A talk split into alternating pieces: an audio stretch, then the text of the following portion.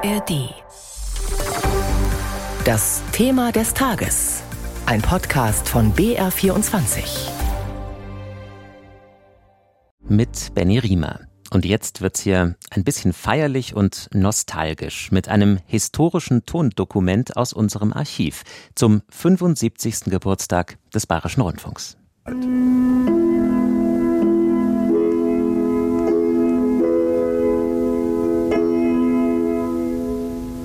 Aus kleinsten Anfängen, allen Schwierigkeiten zum Trotz, hat Bayern wieder seinen Sender. Helft mit, übt Kritik, gebt Anregungen. Wir wollen mit euch in Verbindung bleiben. Wir sind eure Rundfunkstation. Ja, 75 Jahre ist das jetzt her, dass der Bayerische Rundfunk auf Sendung gegangen ist. Und wir nehmen dieses Datum zum Anlass, mal zurückzuschauen, bevor wir uns dann in unserem BR24-Thema des Tages auch der Zukunft zuwenden und fragen, wo wird der BR dann stehen? Doch erstmal der Rückblick von unserem Reporter Johannes Reichert. Der 25. Januar 1949. Die US-Militärregierung übergibt die Lizenzurkunde an den ersten BR-Intendanten Rudolf von Scholz. Radio München wurde als erster Sender der amerikanischen Zone in deutsche Hände übergeben und erhielt den Namen Bayerischer Rundfunk. Bei der feierlichen Übergabe waren zahlreiche Vertreter des politischen und kulturellen Lebens von Bayern zugegen. Der Bayerische Rundfunk ist geboren. Im Radio startet der BR als erster Sender Europas mit UKW-Frequenz. 1971 gesellt sich zu Bayern 1 und Bayern 2 ein neuer Sender, Bayern 3. Am Mikro dort bei Pop nach 8 ein gewisser Thomas Gottschalk. Ich habe auch gelernt, dass Radio wesentlich faszinierender als Fernsehen ist und geblieben ist sagt der spätere Fernsehstar Gottschalk. Auch Landtagspräsidentin Ilse Aigner saß damals vor dem Radio. 75 Jahre BR, da kommen Aigner. Ganz, ganz viele Erinnerungen. Ganz banal, am Freitag, weiß ich immer um 18 Uhr, musste man natürlich am Radio sein und aufnehmen. Damals hat man nur mit Kassette aufgenommen, die ganzen Hits, die da gebracht wurden mit Fritz Egner und Thomas Gottschalk und natürlich so Kultserien wie die Polizeiinspektion, um nur eine zu nennen. Kultserien gab es später viele. Ab 1967 1960 auch in Farbe im BR. 1979 hieß es dann Rundschau statt Tagesschau. Bayern hatte künftig und bis heute sogar eine eigene Nachrichtensendung. Das Radio zieht bald nach und bietet den Hörern zwölf Jahre später sogar einen eigenen Infokanal. B5 aktuell hieß er damals. B5 aktuell der Informationskanal des Bayerischen Rundfunks. Heute arbeiten die Redaktionen gemeinsam unter der digitalen Marke BR24. Ein Sender in stetem Wandel. Auch die gesellschaftlichen Stimmungen prägen den BR.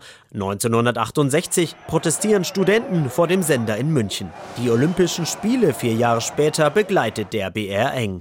Der Sender ist präsent auf dem politischen Aschermittwoch, in den Fußballstadien oder in ARD-Auslandsstudios durch BR-Korrespondenten. BR, das ist nicht nur Information, sondern auch Unterhaltung. Fast nach den Franken, Dingstar, Monaco Franze oder die Tatort-Kommissare aus München und Nürnberg. Dazu Klassikmusik auf Spitzenniveau. Bürgersendungen aus allen Regionen und Veranstaltungen wie die BR Radeltour. Ein Sender für alle Menschen in Bayern, auch die Jüngeren, etwa in Form des Formats NewsWG auf Instagram oder die digitale Plattform Puls. 75 Jahre BR, ein Stück bayerische Geschichte, doch kein Grund, sich auszuruhen, findet BR-Verwaltungsratsvorsitzende Ilse Eigner. Ja, ich wünsche ihm natürlich alles Gute für die Zukunft und die Herausforderungen, die jetzt auf jede Rundfunkanstalt zukommen, auch mit der Digitalisierung Schritt zu halten, die Transformation auch gerade vom Linearen in das jederzeit Abrufbare auch zu gestalten und einfach gute, gute Berichterstattung. Und wie das bei runden Geburtstagen so ist, man darf auch mal gratulieren. Zum Beispiel Schauspieler Harpe Kerkeling. Der Bayerische Rundfunk gehört bis heute zu einem meiner Lieblingssender. Ein ganz dickes Bussal, du 75-jährige Oma, du. Der Harpe Kerkeling mit Geburtstagsgrüßen. Auch BR-Intendantin Katja Wildermuth schaut zum 75. Geburtstag erstmal zurück. Ihre Erkenntnis, der BR sei immer dann gut geworden, wenn er sich weiterentwickelt habe. Mit Johannes Reichert spricht sie über Herausforderungen, Angebote für das junge Publikum, über Kritiker am öffentlich-rechtlichen Rundfunksystem und von ihrer Vision für die Zukunft. Frau Wildermuth, 75 Jahre Bayerischer Rundfunk. Was bedeutet Ihnen dieses Jubiläum? 75 Jahre Bayerischer Rundfunk heißt ja auch einmal zurückzuschauen und dabei sieht man ganz gut, dass der BR deswegen so stark, so kraftvoll, auch so beliebt bei den Leuten in Bayern geblieben ist, weil er sich immer weiterentwickelt hat. Wir waren die erste Infowelle, die erste Klassikwelle, die erste Autofahrerwelle, also Innovation und das ist natürlich in diesen Zeiten und in den künftigen Zeiten, wo es auch um mobile Nutzung, KI und so weiter geht, hat uns immer begleitet und wird uns natürlich auch in den nächsten Jahren immer mehr begleiten. Wie wichtig ist denn der BR in der heutigen Zeit?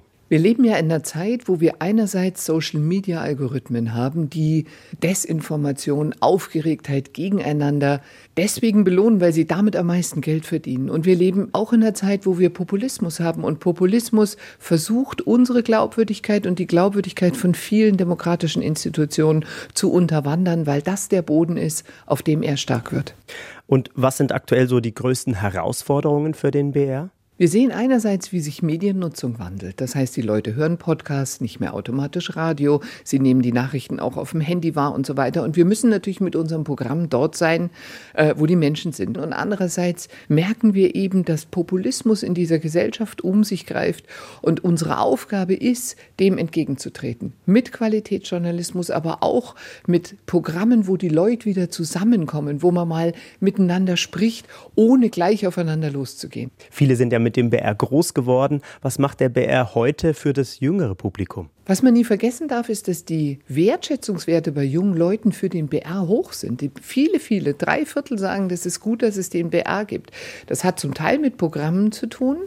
Bayern 3 für junge Leute. Wir sind sehr stark im Kinderbereich, Checker Tobi. Es hat aber auch damit zu tun, dass die jungen Leute merken, die ja viel in Social Media unterwegs sind, dass wir ihnen Verlässlichkeit bieten. Und ich höre immer wieder, wenn es hart auf hart kommt, dann klicken wir euch ein oder schalten euch ein, weil darauf können wir uns verlassen. Was entgegnen Sie eigentlich den Kritikern, die heutzutage immer öfter die Rundfunkbeiträge und insgesamt das öffentlich-rechtliche Rundfunksystem in Frage stellen? Erstmal muss man Kritik einordnen. Wir sehen in ganz Europa, wir sehen vor allem natürlich in Amerika, Stichwort Donald Trump, dass es zu einer Strategie der Populisten gehört, Qualitätsmedien zu diskreditieren, ihre Glaubwürdigkeit zu hinterfragen, weil nur in diesem Humus aus Misstrauen und Gegeneinander und so weiter wird, wird Populismus stark. Das heißt, wir müssen immer ganz ganz genau schauen, sind alle die, die laut sind, auch wirklich viele. Wenn ich durch Bayern fahre, höre ich von Kommunalpolitikern bis Kulturschaffende, von Landwirten bis Blasmusikanten, Sportverbände und so weiter, wie wichtig der BR für sie ist. Weil ganz ehrlich, wir gehen dorthin, wo die Leute in Bayern sind. Das macht kein Netflix und kein ProSieben. Und trotzdem gibt es wahrscheinlich doch Dinge, die man noch verbessern kann. Also welche Fehler hat denn der BR in den vergangenen Jahren gemacht? Beziehungsweise was können wir noch besser machen? Wenn man auf die Geschichte des Bayerischen Rundfunks schaut, dann sieht man, dass wir immer dann gut geworden sind, wenn wir uns weiterentwickelt haben. Und selbstverständlich hängen wir sehr an unseren Fernsehprogramm, Radioprogramm, aber wir merken eben, Mediennutzung funktioniert anders. Das heißt, wir, wir, entwickeln uns auch heute weiter. Da ist der Bayerische Rundfunk schon seit Jahren auf einem sehr, sehr guten Kurs. Und diese kreative Energie, die unsere leidenschaftlichen Programmmacherinnen und Programmmacher mit sich bringen, die gilt es zu nutzen und gerade in diesen Zeiten weiter nach vorne zu entwickeln. In meiner Recherche jetzt für das Jubiläum habe ich gesehen, wie vielfältig eigentlich der BR ist. Publikumssendungen, Musik, Kultur, Jugend, Kino, BR24, die Nachrichten, ja. Wird diese Vielfalt auch Bestand haben in der Zukunft? Diese Vielfalt ist unsere Stärke. Und gleichzeitig ist es natürlich aufwendig und es kostet auch Geld. Und wenn immer Sie Leute fragen, worauf möchtest du denn am liebsten verzichten, dann sagen die einen das und die anderen das und die anderen das. Das heißt, die Vielfalt zeigt halt auch, dass wir für jedes Programmangebot Hardcore-Fans haben. Und diese Treue des Publikums zum Bayerischen Rundfunk ist ein ganz, ganz hohes Gut, was wir nicht hoch genug einschätzen können. Und was wünschen Sie dem BR für die nächsten 75 Jahre? Ich wünsche dem BR, dass er weiterhin so kraftvoll bleibt, so kreativ bleibt, so verankert in Bayern und so beliebt bei den Menschen. Und ich wünsche dem BR, dass er weiterhin so tolle Mitarbeiterinnen und Mitarbeiter hat, die jeden Tag mit hoher Professionalität und Leidenschaft sich reinhängen, damit das Publikum gutes Programm hat. Sagt die Intendantin des BR, sagt Katja Wildermuth zur zukünftigen Ausrichtung des Bayerischen Rundfunks. Anlass, der BR wird heute 75. Hi, ich bin Sebastian Betzel und das ja, sicherlich, äh ist der Kaiser. Im neuen Podcast Beckenbauer, der letzte Kaiser von Deutschland, erzähle ich euch das ganze unfassbare Leben von Franz Beckenbauer. Kopfball und wundervoll hat Beckenbauer geklärt. Bravo, Franz Beckenbauer aus München.